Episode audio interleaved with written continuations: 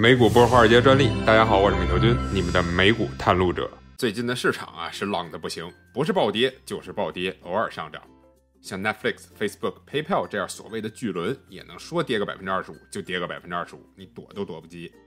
市场总是涨涨跌跌，我们投资者就像是浮萍，即便再努力，浪来了也得不由自主地跟着起伏。在这种投资环境下，大家不免都会有一种身不由己的感觉。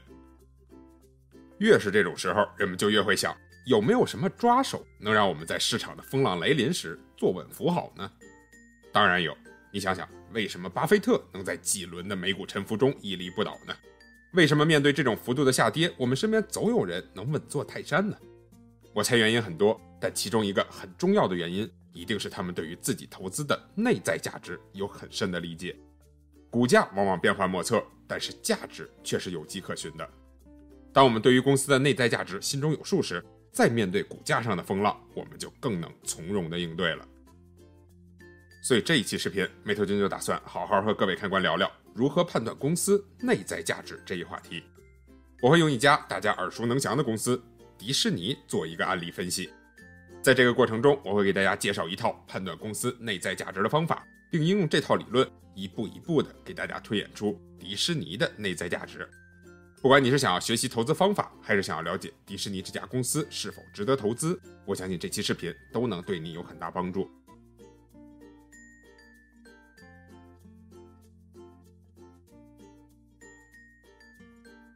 迪士尼这家公司很有意思，它既有传统的线下业务，包括它的主题公园、游轮、电影以及周边零售等，同时它还有当下最时髦的线上业务，包括 Disney Plus 和 ESPN Plus 等流媒体订阅服务。它可以说是一家公司包含了两套市面上最典型的商业模式，一边是稳定现金流的成熟企业，另一边是高速成长的科技新星。所以说，搞懂了迪士尼的内在价值，我们几乎就能掌握市场上大部分公司的估值方法。我知道咱们很多人听到公司估值就犯怵，其实大可不必，估值根本没有我们想象的那么复杂，咱们每一位投资者也都能很轻易的做到。而且我们估值的目的也不是为了算出一个精准的数字，而是为了简单的将我们对公司的理解给具体化，找到一个模糊的正确。就比如，如果我们算出 A 公司的内在价值是一百块钱，那么股价八十正常，一百二也正常。但是股价要是到了二百了，你就知道要避开了；股价要是只有五十，你也能坚定的入场抄底。这就是估值的作用，它做不到精准。但是能够给你在动荡的市场中提供一份从容。咱们回到迪士尼的估值，上面说了，迪士尼的线上业务和线下业务性质不同，那么自然的判断迪士尼这家公司的内在价值也不能用同一套方法。我们必须将传统的线下业务和高成长的线上业务分开来估值。那么接下来咱们就先说说迪士尼线下业务到底值多少钱？我们有什么好办法来快速的判断公司的估值呢？对于像迪士尼线下业务这种可预测性强、现金流稳定的成熟业务来说，最适合的估值方法就是现金流折现法，简称 DCF。它是华尔街最常用的估值方法之一。市面上的很多公开的研报，包括咱们很多散户熟悉的 ARK 基金总裁 Catherine Wood 公开出来的公司估值，用的基本上都是这种估值方法。搞懂了 DCF，你不仅能对公司的内在价值有一个基本的了解，还能轻松的看懂这些投行大佬都在想些什么。如果你想要在投资上走得更远，DCF 几乎是一个你无法回避的概念。DCF 的公式如下图所示，看上去数字很多，但其实原理并不复杂。它其实就是把公司未来每年能够产生的现金流拢到一起，折算成今天的价格，然后就能得到当前公司的估值了。听起来可能有点抽象，我们拿一家小卖部举个例子。假设我们预计这家小卖部以后每年都能赚一万块钱，那么现在的一万块就是一万块，而明年的一万块放到今天就没有那么值钱了，可能就值个九千。这个损失掉的近百分之十，我们就叫做它 discount rate 折现率。那么五年后的一万块钱放到今天就更不值钱了，要折现总共折五遍，可能就只相当于今天的七千块钱。就这样，以此类推，我们把所有的数字加起来，就能得到现在小卖部的价值。从这个小卖部的例子中，我们可以看出，DCF 模型中有三个数据非常关键。找到这三个数字，并且填进去，公司的估值自然就计算出来了。它们分别是未来公司每年的现金流、折现率，还有一个数据上面没提到，叫做 terminal value 终值。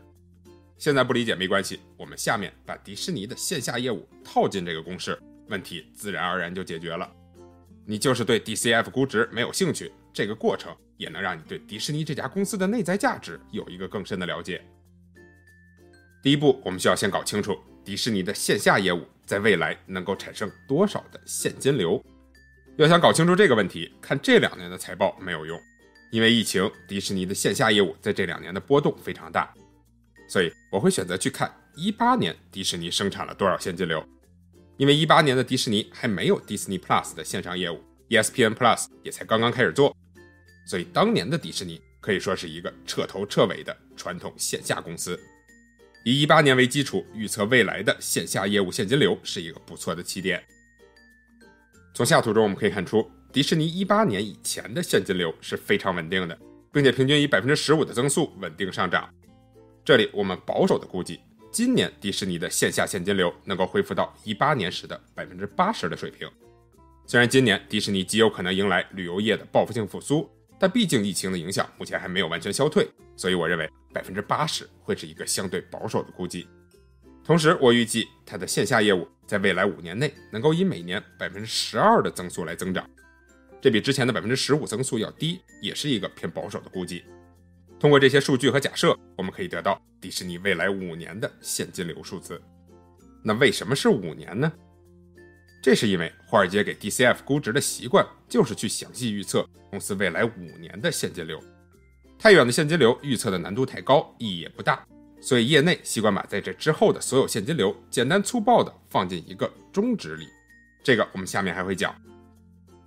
第二步，我们就需要判断迪士尼线下业务的折现率了。折现率指的是未来现金流折算成今天的比率，折现率越高，未来赚到的钱放到今天就越不值钱。对于折现率的选择，投行一般会用一种叫做加权平均资本回报率的公式 （WACC）。不过这个公式的计算过于复杂，不适合咱们散户。投行这帮人拿着高薪，干的就是抠小数点后两位的事儿。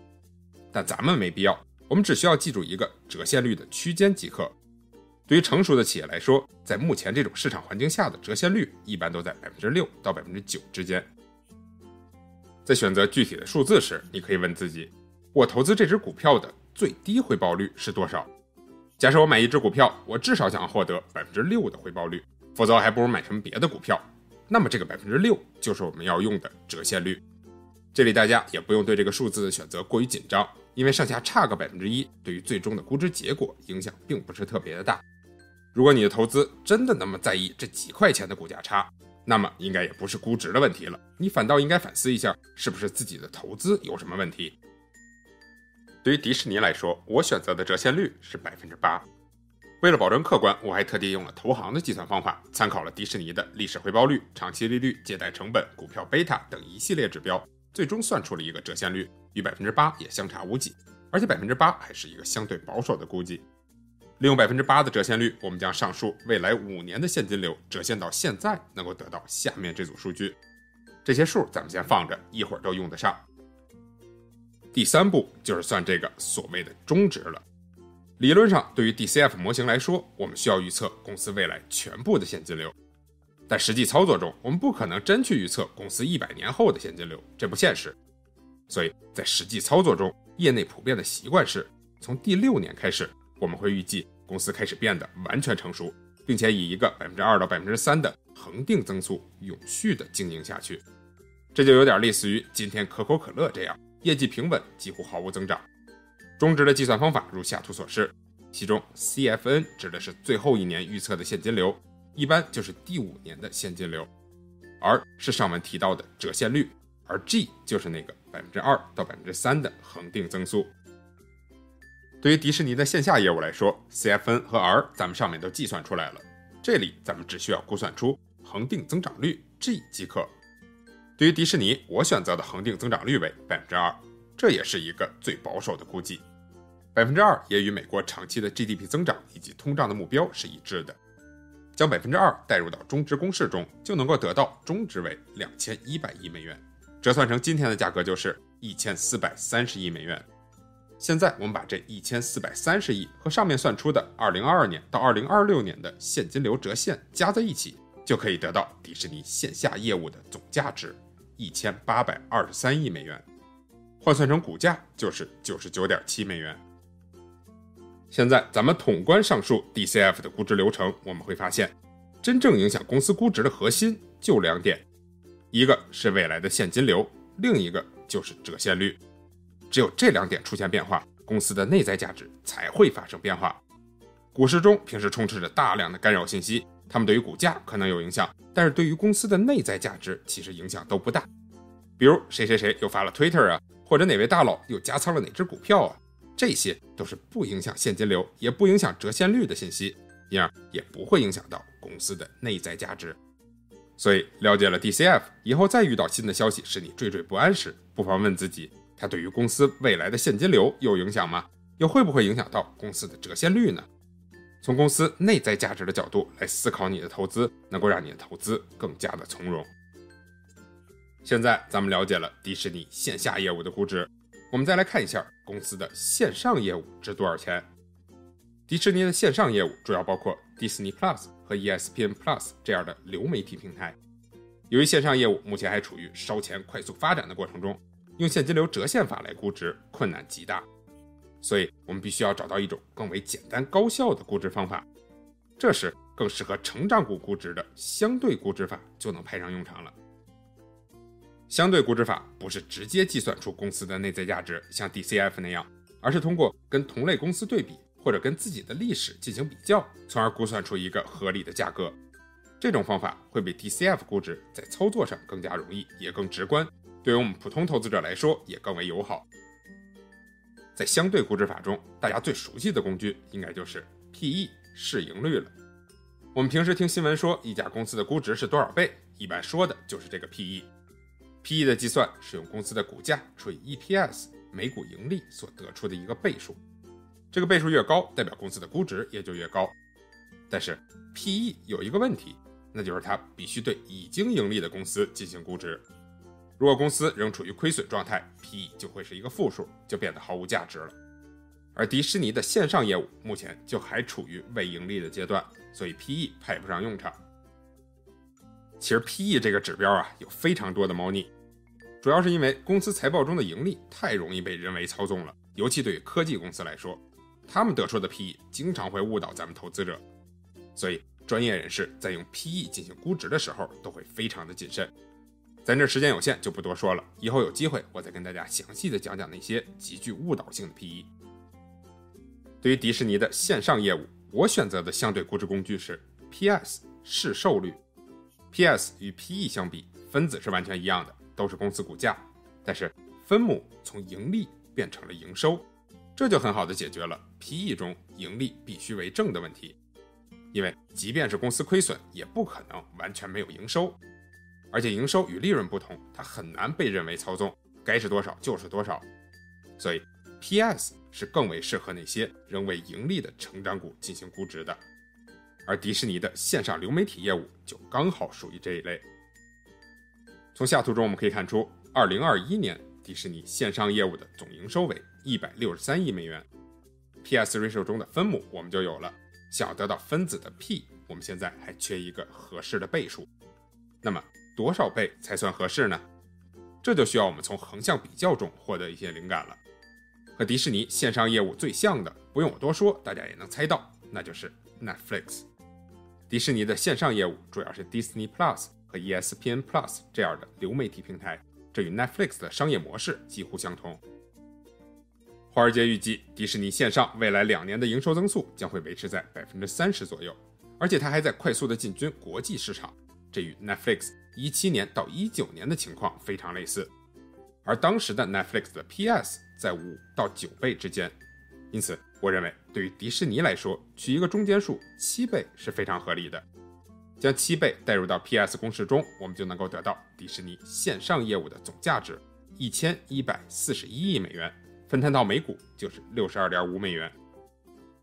现在我们期待已久的数字就呼之欲出了。我们有了迪士尼线上业务的内在价值六十二点五美元，也有了它线下业务的内在价值九十九点七美元。两者合并到一起，就能够得到迪士尼的内在价值一百六十二点二美元，咱们就姑且称之为一百六十美元吧。其中线下占比百分之六十，线上占比百分之四十。要知道，迪士尼的线上业务才发展了不过三年，现在就已经有超越它积累百年业务价值的趋势了。为什么科技公司们的估值都那么高？相信大家看了迪士尼的估值后，应该心中就有数了。不过，虽然我们现在已经得到了迪士尼一百六十块钱的估值，但这个一百六十美元还不能直接拿来用，我们还需要清楚如何来理解这一百六十美元。首先，将迪士尼的线上业务和线下业务简单相加，我们是忽略了这两者之间的协同效应的。就好像一个家庭去了线下的游乐园，他就更可能会订阅迪士尼的线上流媒体业务。一个小朋友看了 Disney Plus 上的电影，也更可能去线下去购买迪士尼的周边。